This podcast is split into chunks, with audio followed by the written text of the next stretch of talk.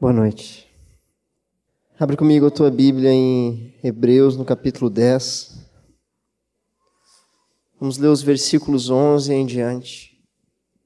Ora, todo sacerdote se apresenta dia após dia a exercer o serviço sagrado e a oferecer muitas vezes os mesmos sacrifícios, mas nunca jamais podem remover pecados. Jesus, porém, tendo oferecido para sempre um único sacrifício pelos pecados, se assentou à destra de Deus, aguardando daí em diante que os seus inimigos sejam postos por estrado dos seus pés. Porque com uma única oferta aperfeiçoou para sempre os que estão sendo santificados. E disso nos dá testemunho também o Espírito Santo, porquanto, após ter dito, essa é a aliança que eu farei com eles, depois daqueles dias, diz o Senhor, porém no, meu coração, no seu coração as minhas leis, e sobre as suas mente, e sobre a sua mente as inscreverei. E acrescenta, também de modo nenhum me lembrarei dos seus pecados e das suas iniquidades para sempre. Ora, onde há remissão destes, já não há oferta pelo pecado. Feche os teus olhos comigo, vamos orar mais uma vez. Senhor, por favor, abre os olhos da tua igreja nessa noite, Senhor. Eu sou tão pequeno, Senhor. Tu és tão grande, tão lindo, Senhor. O tamanho da tua beleza, Senhor, é imensurável. Mas nessa noite, Senhor, abre os céus para que nós possamos ver um pouco, Senhor. Desde já me perdoa, Senhor, porque eu sei que eu sou incapaz, Senhor. Incapaz de falar sobre uma riqueza tão grande. Mas que o teu poder se aperfeiçoe na minha fraqueza essa noite. E nós possamos receber um alimento sólido. Nós possamos ser edificados em Ti. Eu não sei quantas vezes eu já orei assim, Senhor, mas Não deixa que ninguém saia daqui do jeito que entrou. Por favor, Senhor. Eu tenho tão pouco para dar, Senhor, mas a tua vida é tão rica e tão grande, e o teu espírito é tão cheio de poder, Senhor. Poder suficiente para multiplicar esse pão, para que todos possam sair daqui, Senhor, com o coração cheio. Faz esse milagre nessa noite, Senhor. Concordamos como igreja, Senhor. Precisamos disso, Senhor. Os dias em que estamos vivendo, Senhor, dias maus. Ah, mas a tua fidelidade não tem fim, Senhor. Que possamos beber da tua fidelidade nessa noite mais uma vez. Ó oh, Senhor, e sair com aquele sentimento de que o Senhor fez de novo. De que mais uma vez o Senhor fez o impossível transformou a água em vinho, Senhor. Que essa seja a nossa experiência hoje. Por favor, Senhor, nós te pedimos, em nome de Jesus. Desde o começo eu quero pedir perdão para vocês, porque talvez eu chore muito hoje. Mas é que essa palavra nasceu de uma experiência de crise. Comecei a preparar essa palavra como se fosse mais uma. Tão certo de que bastava seguir o, o cronograma, bastava seguir um método e ela ficaria pronta, mas eu não consegui terminar ela. E eu tive uma crise com o Senhor. E ele foi me levando até o último minuto, onde ele me deu uma palavra quase nova sobre o mesmo assunto. Mas ele me fez jogar tudo que eu tinha feito fora. Eu tive um sentimento de insuficiência. Mas eu pude tocar um pouco do poder de Deus. E quando eu entrei aqui nesse salão essa noite, Eu não me senti ansioso, eu não me senti nervoso. Como geralmente acontece com alguém que ministra a palavra, por mais experiente, sempre há um sentimento de que, bom, é agora. Mas quando eu entrei aqui, eu só conseguia ver o Senhor.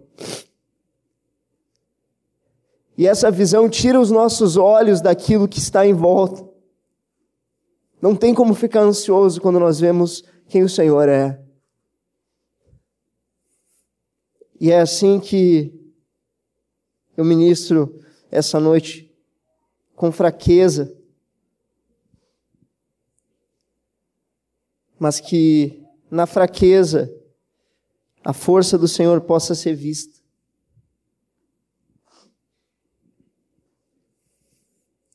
Eu quero compartilhar com vocês algo dentro daquilo que nós temos visto esse mês. Esse tem sido parte do material que temos visto nos grupos das casas. E temos meditado nesse mês sobre a grande salvação, a salvação que nós temos em Cristo. E temos aprendido que essa salvação ela é tão grande tão grande que seria impossível um homem apenas, um indivíduo apenas, conseguir compreender completamente o que o Senhor fez por nós. E é por isso que o Senhor distribui essa revelação.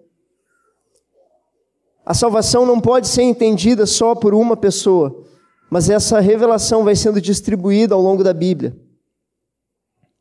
E Diferentes autores nos mostram a tão grande salvação que temos em Cristo de diferentes formas.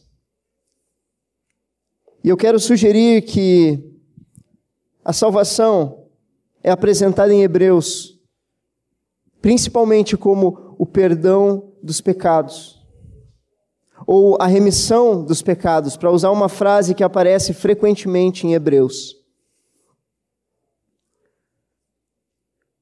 O que significa remissão? Significa perdão. Como alguém que é perdoado de uma dívida. Remissão também significa libertação. Nós sabemos que alguém que está endividado não é completamente livre. Alguém que está endividado, de certa forma, está preso àquela dívida. Mas quando a dívida é perdoada, o devedor ele também é libertado.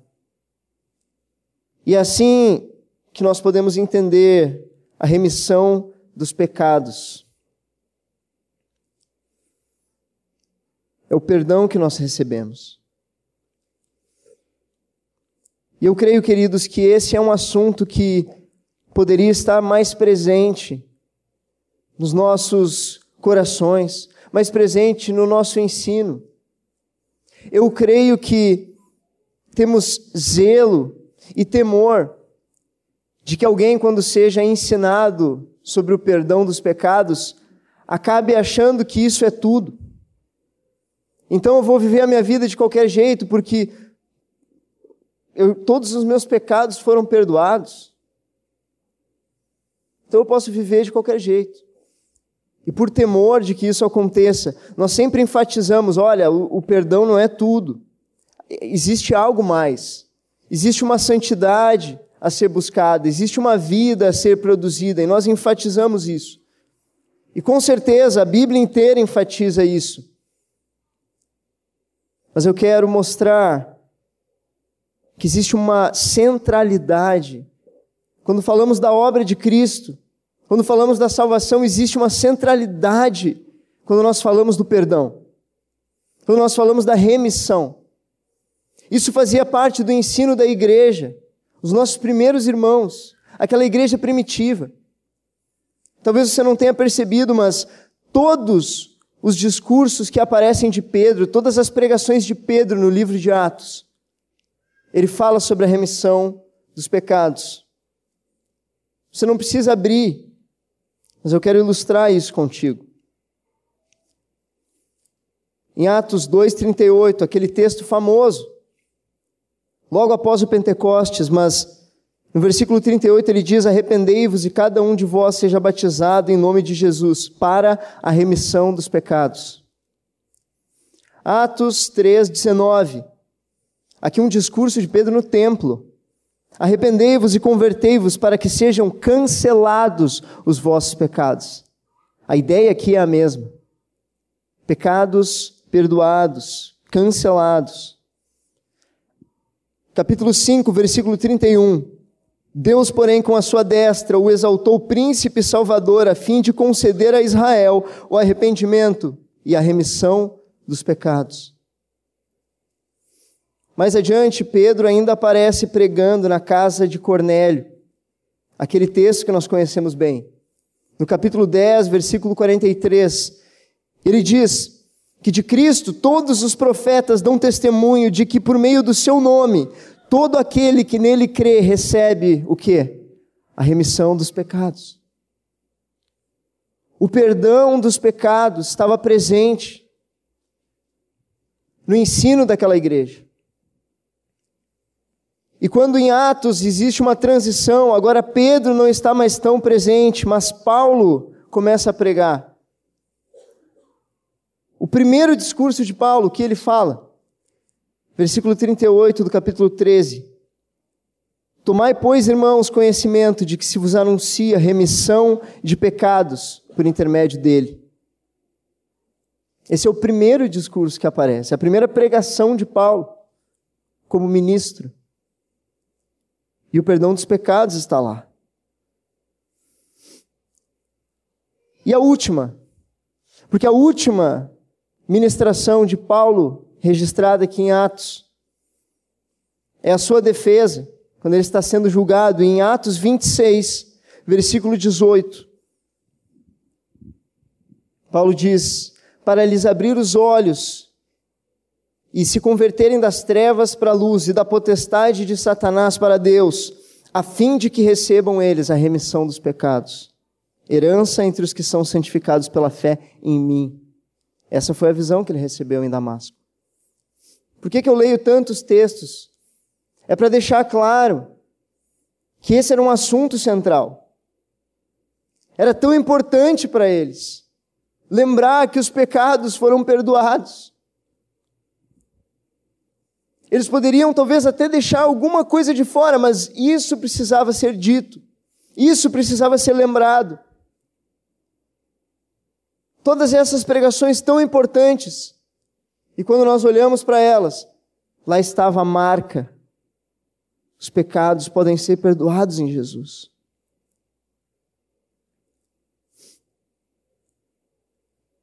E aí nós vamos ver que isso não faz parte só do que dizia Pedro, que dizia Paulo. Se nós olharmos para João, e não precisam abrir, mas no capítulo 3 de 1 João ele diz que Cristo se manifestou para tirar os pecados, e nele não existe pecado. E sem dúvida isso é um eco daquilo que dizia João Batista muito tempo atrás quando viu Jesus passando por Belém, ele disse: Esse é o Cordeiro de Deus que tira o pecado do mundo. Eles não podiam deixar isso de fora. Eles não podiam deixar de falar: Jesus perdoa os nossos pecados. E aqui em Hebreus nós vamos ver essa realidade de forma muito clara. Porque essa expressão remissão dos pecados, ela aparece muito e ela é uma ênfase aqui de Hebreus. Mas vamos começar o nosso meditar aqui nesse texto que lemos. Versículo 11 diz assim: Todo sacerdote se apresenta dia após dia a exercer serviço sagrado e a oferecer muitas vezes os mesmos sacrifícios que nunca, jamais podem remover pecados. Aqui o escritor de Hebreus ele aponta para o Antigo Testamento Ele está apontando um problema. Olha, aquele modelo anterior, ele não era suficiente para a nossa necessidade.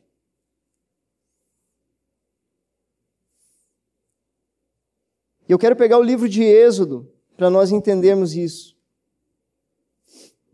O livro de Êxodo ele pode ser dividido em duas metades. A primeira metade ela fala sobre a libertação de Israel e o início da peregrinação no deserto. Isso vai até o capítulo 19. E a segunda metade, ela fala sobre a lei e o tabernáculo.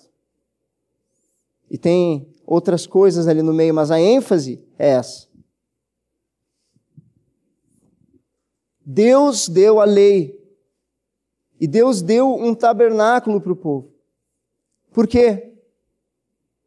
Porque desde o começo, desde a criação, o desejo de Deus é ter comunhão conosco. É estar perto. É conversar contigo, te ouvir, abrir o seu coração. Mas o pecado tirou isso de nós. O pecado trouxe separação, divisão. E Deus perdeu o seu lugar de prazer com o homem. Esse é o problema. O pecado trouxe essa separação. E Deus começa a montar um cenário de reconciliação. E nós vemos isso em Êxodo. Mas nós vemos em Êxodo que existe outro problema. Nós temos o tabernáculo, nós temos a lei, mas nós ainda temos o pecado. Alguém pode obedecer a lei o quanto quiser, mas há uma natureza que impede que haja comunhão com Deus. O pecado continuava trazendo separação. Vocês já se deixaram maravilhar pelo que é dito no fim de Êxodo? Como termina esse livro? Fantástico! A glória de Deus que estava no Monte Sinai. Aquela presença que Deus trouxe no meio do deserto, como se Ele estivesse sugerindo: Eu estou vindo, eu quero estar com vocês, eu quero estar no meio de vocês. Aquela presença de Deus, ela desce mais ainda e ela vem para o meio do povo.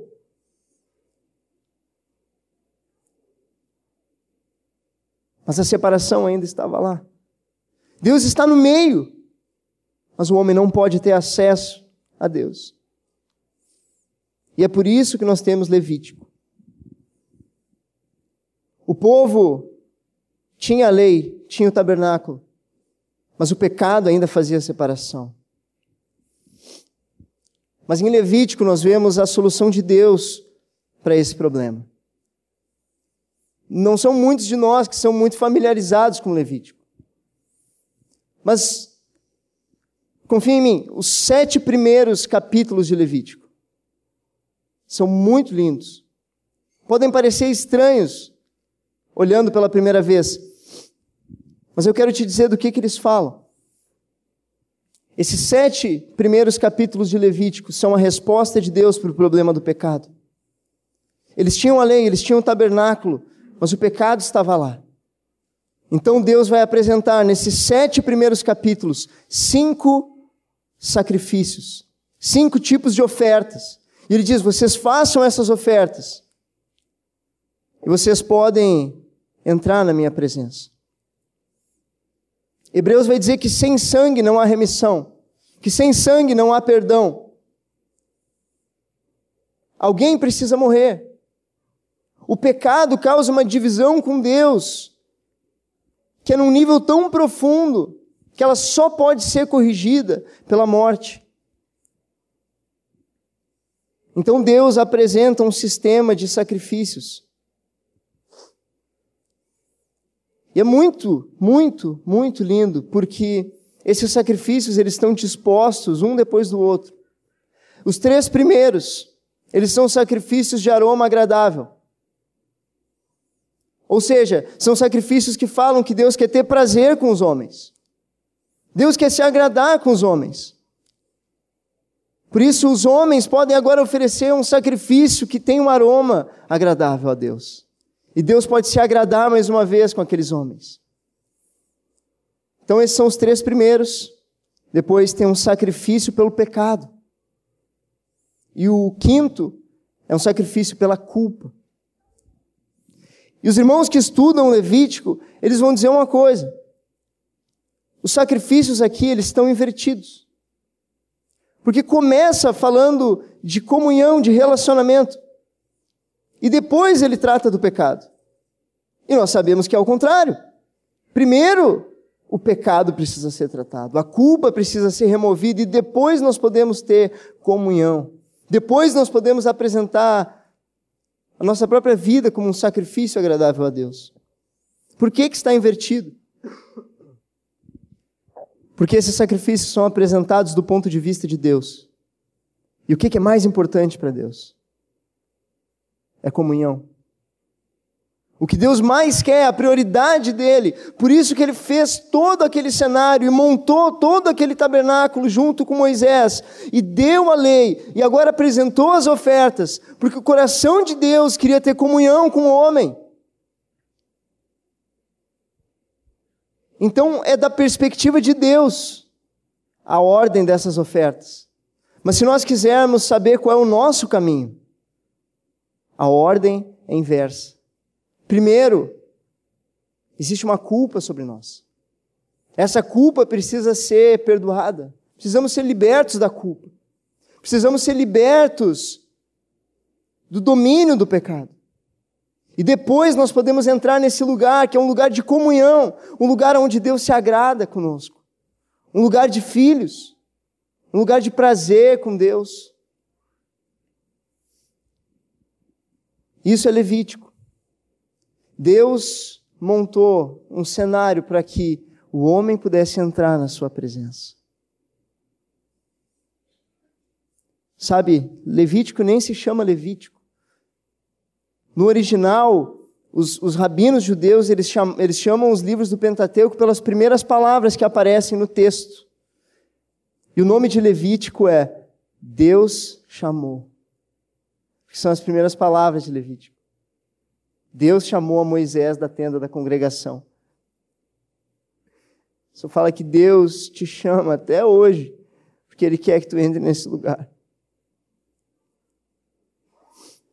Esse livro é tão atual, que fala de uma necessidade atual. E ainda hoje, esse chamado de Deus ecoa. Deus nos chama para entrar, nos chama para viver nesse lugar. Mas ainda nesse lugar havia um problema. Para falar a verdade, haviam dois problemas. E é isso que Hebreus vai nos falar. A oferta tinha problema. E o sacerdote tinha problema. A oferta ela era limitada. E é isso que nós vamos ver aqui no texto que nós lemos em Hebreus. Vocês ainda devem estar abertos ali, mas o sacerdote se apresenta dia após dia, exercendo um serviço sagrado e oferecendo muitas vezes os mesmos sacrifícios que nunca, jamais podem remover os pecados. Nunca, jamais. É uma ênfase dupla aqui. É impossível, vai dizer alguns versículos para cima, que eles removam pecados. Então as ofertas eram limitadas. Esse é o primeiro problema.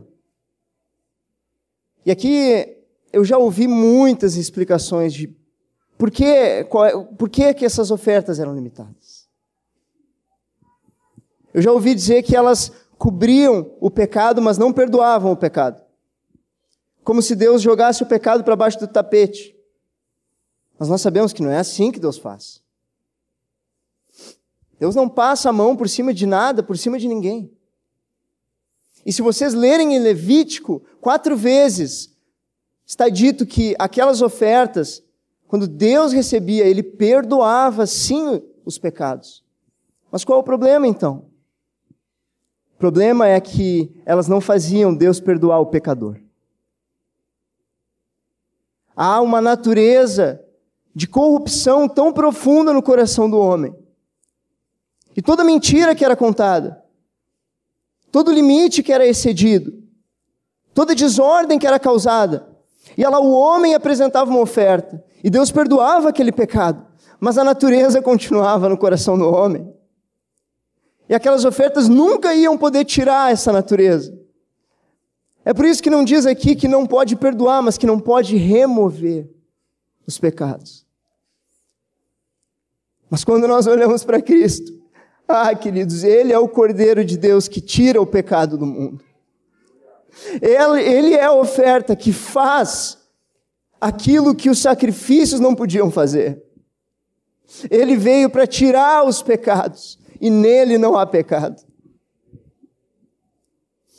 Mas não era só a oferta que tinha os seus limites, o próprio sacerdote. O sacerdote era limitado. Por quê? Porque ele precisava apresentar um sacrifício por si mesmo. Porque ele também era pecador. Antes de entrar no Santo dos Santos, ele tinha que sacrificar para si mesmo, pelos seus próprios pecados. Isso significa, queridos, que ele não poderia ficar lá dentro. Se você cometesse um pecado no meio da noite, você não tinha um sumo sacerdote 24 horas lá para interceder por ti. Ele tinha que sair, porque ele era tão fraco quanto tu. Ele não podia ficar naquele lugar. Ele tinha que constantemente estar se renovando.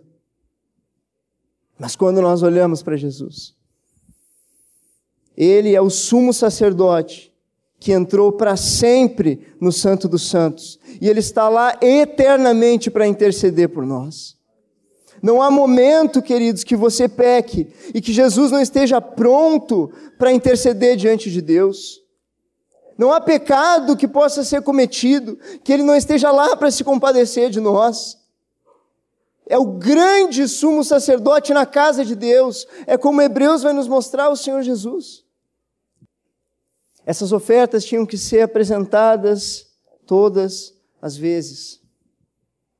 E o problema, o limite dessas ofertas, elas eram limitadas por uma questão de valor.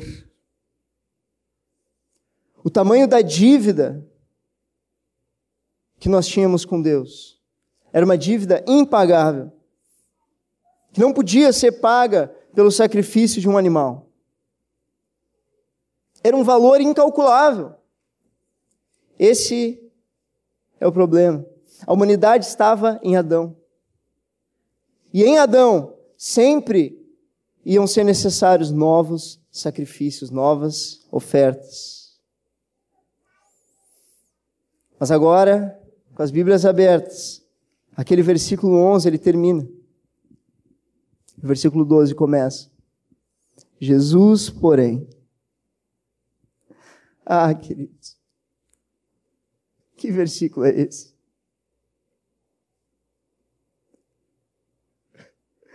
Jesus, porém. Ah, Jesus é a alternativa de Deus para resolver o problema para sempre. Jesus é a resposta de Deus para uma humanidade em Adão, incapaz de ser reconciliada, mas Jesus é a resposta de Deus. Jesus, porém, tendo oferecido para sempre um único sacrifício pelos pecados. Como é que pode um só sacrifício pelos pecados, por todos os pecados. Jesus era um homem bom, talvez um homem perfeito, alguém pode dizer por aí afora. Ah, ele era um, um bom mestre, talvez, mas pagar por todos os pecados? Talvez pague pelos seus próprios, ou de outra pessoa, mas todos Como é que pode Jesus pagar pela dívida do mundo inteiro? E nós lembramos que o problema das ofertas é um problema de valor, elas nunca teriam o valor necessário. Mas qual é o valor de Cristo?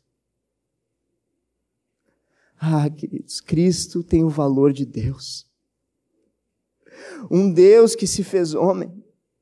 E como homem, ele viveu uma vida perfeita.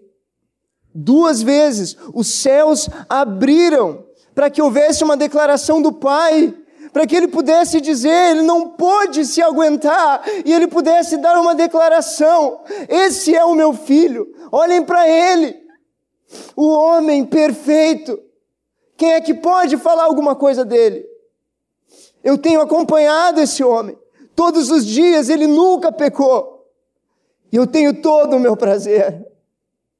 Esse homem, ele recuperou o meu prazer na humanidade. Ah, Senhor. Jesus nunca, nunca, nunca pecou. Como homem perfeito, ele viveu na terra. Viveu a vida perfeita. Ninguém nunca poderia o acusar de nada. Mas com a justiça impecável, ele caminhava para a cruz. A vida de Jesus não foi uma vida de andar por aí sem destino, mas era uma vida que tinha destino. Ele caminhava para a cruz. Nunca pecou. Mas caminhou para aquela cruz para que ele pudesse morrer pelos pecadores. E naquela noite em que ele foi tomado para ser julgado, os fariseus detestavam Jesus. Mas Pilatos não pôde encontrar nenhuma falta em Jesus. Ah, Herodes não pôde acusar de nada Jesus. Aqueles tribunais achavam que estavam fazendo só o trabalho deles, mas sem saber, eles estavam examinando o sacrifício. E o veredito foi: é um sacrifício perfeito. Eu não acho nenhuma falta nesse homem. Que sacrifício é esse, irmãos? Qual é o valor desse cordeiro? E quando ele estava na cruz, Jesus foi erguido, não como os judeus esperavam, erguido num trono, não como os gregos esperavam, erguido em um altar, mas ele foi erguido na cruz. E quando estava lá, as suas mãos furadas, o seu lado ferido, e aquele sangue verte, Deus viu naquele sangue um sacrifício precioso, um sacrifício cheio de valor totalmente agradável a Deus, poderoso para perdoar os pecados do mundo inteiro. Se alguém te perguntar como é que pode Jesus perdoar os pecados do mundo inteiro, diga: Jesus é mais valioso que o mundo inteiro. Ele vale mais do que todos os homens. E a sua morte é capaz de perdoar o pecado de todos os homens. Esses são os olhos de Deus quando Jesus é pendurado naquela cruz para morrer a nossa morte.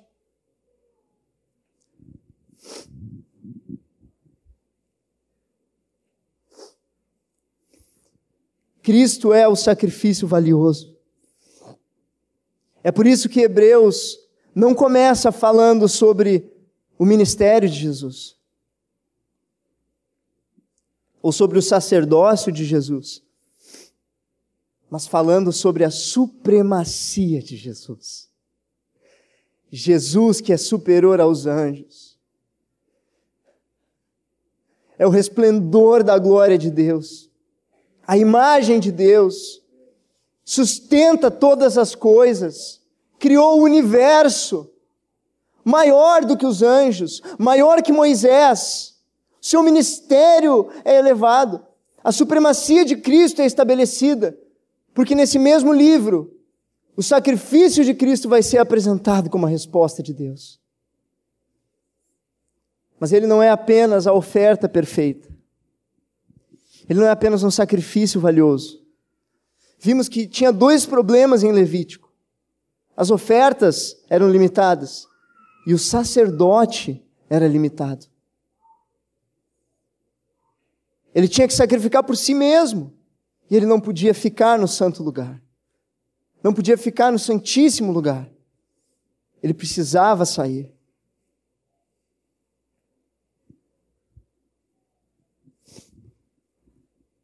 Mas aqui no versículo 12, Jesus, porém, tendo oferecido.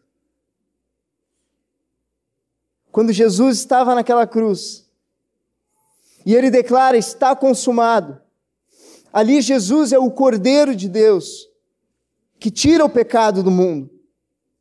Uma ovelha muda perante os seus tosqueadores. Mas quando nós chegamos nesse versículo, ele oferece diante de Deus o sacrifício. Aqui ele não é mais apenas um cordeiro, ele é o Rei da glória, que passou pelos portais eternos, se apresentou diante de Deus, como sumo sacerdote eterno, celestial, mas não sem sangue. Ele leva o seu próprio sangue, ele leva a sua própria oferta e apresenta diante do Pai. Esse é o nosso sumo sacerdote. É disso que nós precisávamos. Nos convinha um sacerdote assim, que pudesse habitar para sempre na presença de Deus. E aí nós vemos que quando ele apresenta esse único sacrifício, ele se assenta à destra de Deus para ficar para sempre naquele lugar. Ele não precisa sair. Quando você pecar na calada da noite, lembre, existe um sacerdote sentado do lado de Deus, um sacrifício eterno. E agora eu entendo porque a igreja do começo não podia deixar de falar sobre isso. Isso não é pequeno. E eu vejo mais uma coisa nesse versículo: que quando Jesus se assenta com o Pai, essa é uma cena de reencontro. Vocês se lembram? Em João 17, Jesus fez uma oração que dizia assim: Pai, restitui a glória que eu tinha contigo, antes que houvesse mundo. É como se Jesus dissesse: Eu estou com saudade, Pai.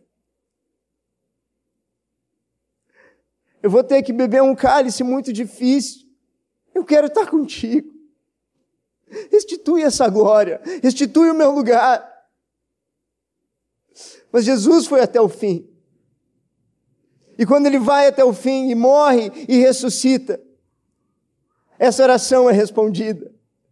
E ele é restituído na sua glória. E se assenta do lado do Pai. Há um reencontro ali. Um reencontro eterno. Quem é que pode entender isso? A eternidade foi fendida no meio para que Cristo pudesse vir e ser o sacrifício que nós precisávamos. E agora a eternidade é religada. E Cristo se assenta ao lado do Pai para estar para sempre no santo lugar.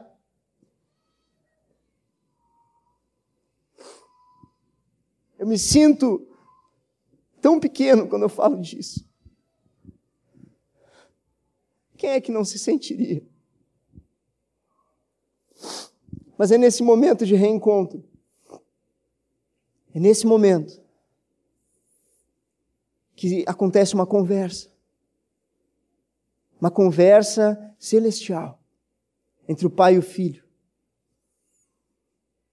Diz que ele se assentou à destra de Deus aguardando daí em diante até que os seus inimigos sejam postos por estrado dos seus pés. Jesus não aguarda para vencer. Jesus venceu. Na cruz, despojou principados e potestades. A sua vitória foi selada na cruz. Ele venceu na cruz. Ele não aguarda para vencer, mas ele aguarda para que os efeitos da sua vitória se completem. Ele aguarda para que esses inimigos ainda sejam postos por estrado dos seus pés. Ele aguarda. Mas quando ele se assenta diante de Deus, passamos para o versículo 14 que diz: que com uma única oferta ele aperfeiçoou para sempre os que estão sendo santificados. E disso nos dá testemunho também o Espírito Santo, porquanto após ter dito,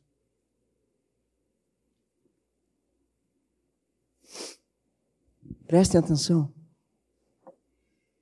Esse texto, entre aspas, se é algo dito pelo Pai. Essa é a aliança que eu farei com eles. É como se o filho vitorioso chegasse diante do pai e dissesse: Pai, está aqui o sangue, está aqui o preço. Como é que vai ser agora? A obra foi completa, os pecados foram perdoados. O que, que vai acontecer? E o pai revelasse o seu coração e dissesse: Tá bom. Então essa é a aliança que eu vou fazer com eles. Eu vou colocar no coração deles as minhas leis. E na mente deles eu vou inscrever as minhas leis. Eu vou conquistar eles por dentro. Aquilo que a lei em tábuas de pedra nunca pôde fazer, eu vou fazer. Vou mandar o Espírito especialmente para essa missão. E vai ser derramado daqui a pouquinho. A lei vai ser inscrita lá dentro. Eles vão amar fazer a minha vontade. Mas tem algo mais. Versículo 17. Também de nenhum modo eu me lembrarei dos seus pecados e das suas iniquidades para sempre.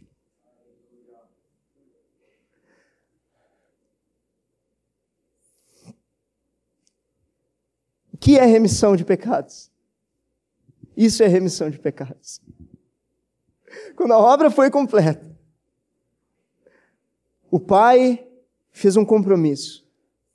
Eu nunca mais vou lembrar dos pecados daqueles que forem lavados por esse sangue. Os que foram comprados para dentro dessa aliança. Aqueles que estão em Cristo.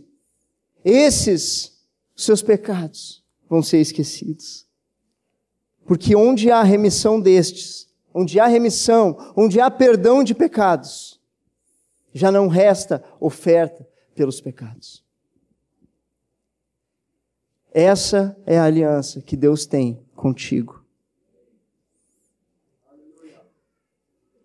Ah, e eu quero ser como aqueles homens que falavam do perdão, que pregavam sobre o perdão. Porque eu vejo pessoas que são esmagadas pela culpa e pela acusação.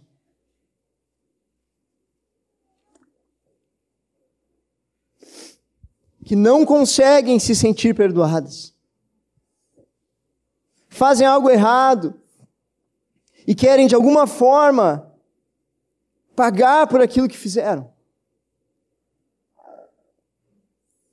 Eu digo que eu vejo pessoas assim, mas eu vejo isso em mim. Eu lembro a última vez que eu cometi um pecado grosseiro, e o meu desejo era chegar em casa e ler um livro inteiro da palavra. E eu dirigia pensando, bom, eu vou chegar, eu vou ler a palavra, eu vou ter um tempo de oração. E aí o Senhor me disse: Isso não é suficiente para perdoar o teu pecado, meu querido. O valor já foi pago. Te arrepende e recebe esse perdão. Tantas vezes nós fazemos tantas coisas porque nós queremos compensar pelo que nós fizemos no passado. E nunca conseguimos nos sentir em paz. Mas, queridos, eu quero te dizer que se tu pecou vindo para cá, se tu pecou sentado aí no teu lugar, onde houve arrependimento, Deus não se lembra mais. Nós podemos nos lembrar, mas Deus não se lembra. E é um entendimento da obra de redenção, é um entendimento daquilo que foi feito por nós, que nos libera dessa culpa, que nos tira dessa prisão, dessa cadeia. Devemos ser um povo livre, um povo que anda sem cadeias nos pensamentos, um povo perdoado, redimido, resgatado. Mas o diabo não quer que isso aconteça. Ele é o acusador. O papel dele é fazer com que tu te sinta culpado. O papel dele é fazer com que tu te sinta inútil, que tu te sinta desprezado. Mas nessa noite eu tenho convicção de que Deus quer restaurar uma visão do sacrifício de Cristo na tua mente. Para que por meio dessa visão, por meio dessa revelação, cadeias se rompam no teu coração, cadeias se rompam na tua mente. Sabe por quê, meu querido? Sabe por quê? Onde é que tu acha que a vida cristã deve ser vivida? Ela deve ser vivida no santo lugar. A vida cristã precisa ser vivida na presença de Deus. E é por isso que, quando esse texto termina, e essa aliança se completa, e essa conversa entre o pai e o filho chega ao fim, aí o escritor de Hebreus toma de volta a palavra, e ele diz: Tendo, pois, irmãos, intrepidez para entrar no Santo dos Santos, pelo sangue de Jesus, pelo novo e vivo caminho que ele nos consagrou pelo véu, isso é, pela sua própria carne, e tendo grande sumo sacerdote sobre a casa de Deus, aproximemo-nos. O desejo do Pai de que nós habitemos perto, aquele chamado do Pai que não pôde ser atendido desde Levítico. Agora é o teu direito, é a tua propriedade. Essa palavra, primeira palavra do versículo 19, tendo, pode parecer uma palavra tão genérica, mas ela fala de algo que é teu, algo que alguém possui e ninguém pode roubar. Tendo, nós temos e o que que nós temos? Uma intrepidez. Por quê? Porque nós temos um grande sumo sacerdote. Nós temos um grande e infinitamente valioso sacrifício. Nós temos direito de entrar. Esse é o nosso lugar. Eu quero repetir, e nós podemos nos encaminhar para o fim. Mas eu quero repetir. O teu lugar é o santo lugar. O teu lugar é na presença de Deus. E o pecado não pode te tirar do teu lugar. O diabo não pode te tirar do teu lugar. O lugar é teu. Mas existe uma parte que nos compete, que é entrar. E nessa noite, eu quero te fazer esse convite. Entra nesse lugar. Entra nesse lugar. Porque esse é o teu lugar. A presença de Deus, a comunhão com o Pai. Esse lugar, ele é um lugar para ser vivido constantemente na tua casa no teu trabalho, aqui na igreja. E ninguém pode te tirar de lá. Porque um preço foi pago. Uma obra foi feita. E hoje, à destra de Deus, nós temos um grande sumo sacerdote. Essa é a remissão dos pecados. Esse é o perdão que nós temos em Cristo que, como foi na igreja primitiva, isso possa ser uma marca da nossa vida. Que, como foi para aqueles irmãos, isso possa ficar gravado na nossa mente. Que, como foi comigo, tudo perca o brilho, mas que essa seja uma imagem viva no teu coração, viva diante dos teus olhos para que Deus possa, nesses últimos dias, ter um povo livre, que se move com liberdade, que se move com poder, que se move com força. Porque a comunhão agrada a Deus e a alegria do Senhor é a nossa força. Paizinho, obrigado pelo perdão, Senhor. Tantas vezes eu não me perdoo a mim mesmo, Senhor. Mas tu nos perdoas. E nós entramos no teu perdão nessa noite. Nós entramos no santo lugar para conversar contigo, para aproveitar a tua presença. Entramos porque é o nosso lugar. Entramos porque somos teus filhos, porque fomos comprados, não somos do mundo, somos teus. E é aqui que nós vamos ficar, Senhor. É nesse lugar que nós vamos permanecer, Senhor. Rejeitamos, Senhor, toda acusação de Satanás. Rejeitamos qualquer palavra contrária. A tua palavra é a primeira palavra sobre nós e ela é a última palavra sobre nós. Tu és o Alfa e o Ômega sobre a nossa vida. E nessa noite, Senhor, nós dizemos que nada, nada vai nos convencer de que nós não somos aceitos e que não somos amados, porque à tua direita existe um sacerdote celestial. Oh, Senhor Jesus, obrigado. Obrigado porque tu foi até o fim, pagou o preço, Senhor. Oh, o preço que só tu poderia pagar, Senhor. Pagou por amor. Não queremos, Senhor, negligenciar a tua salvação. Não queremos negligenciar, Senhor, mas queremos viver livres, livres na tua presença, para a tua glória. Bem, irmãos. Nós vamos sair daqui agora e, e vamos encontrar situações, pessoas e até mesmo coisas da nossa própria vida que vão nos atrair para longe do Senhor mas que nós levemos essa palavra a sério e não vamos sair do Santo dos Santos. Vamos permanecer na comunhão com o Senhor. Vamos lembrar que foi um sacrifício valioso que o Senhor fez. Ele deu a sua vida por nós, para que nós pudéssemos estar lá. Amém? Olha para o teu irmão e diz: Nós fomos perdoados e incluídos na comunhão com o Pai. Amém.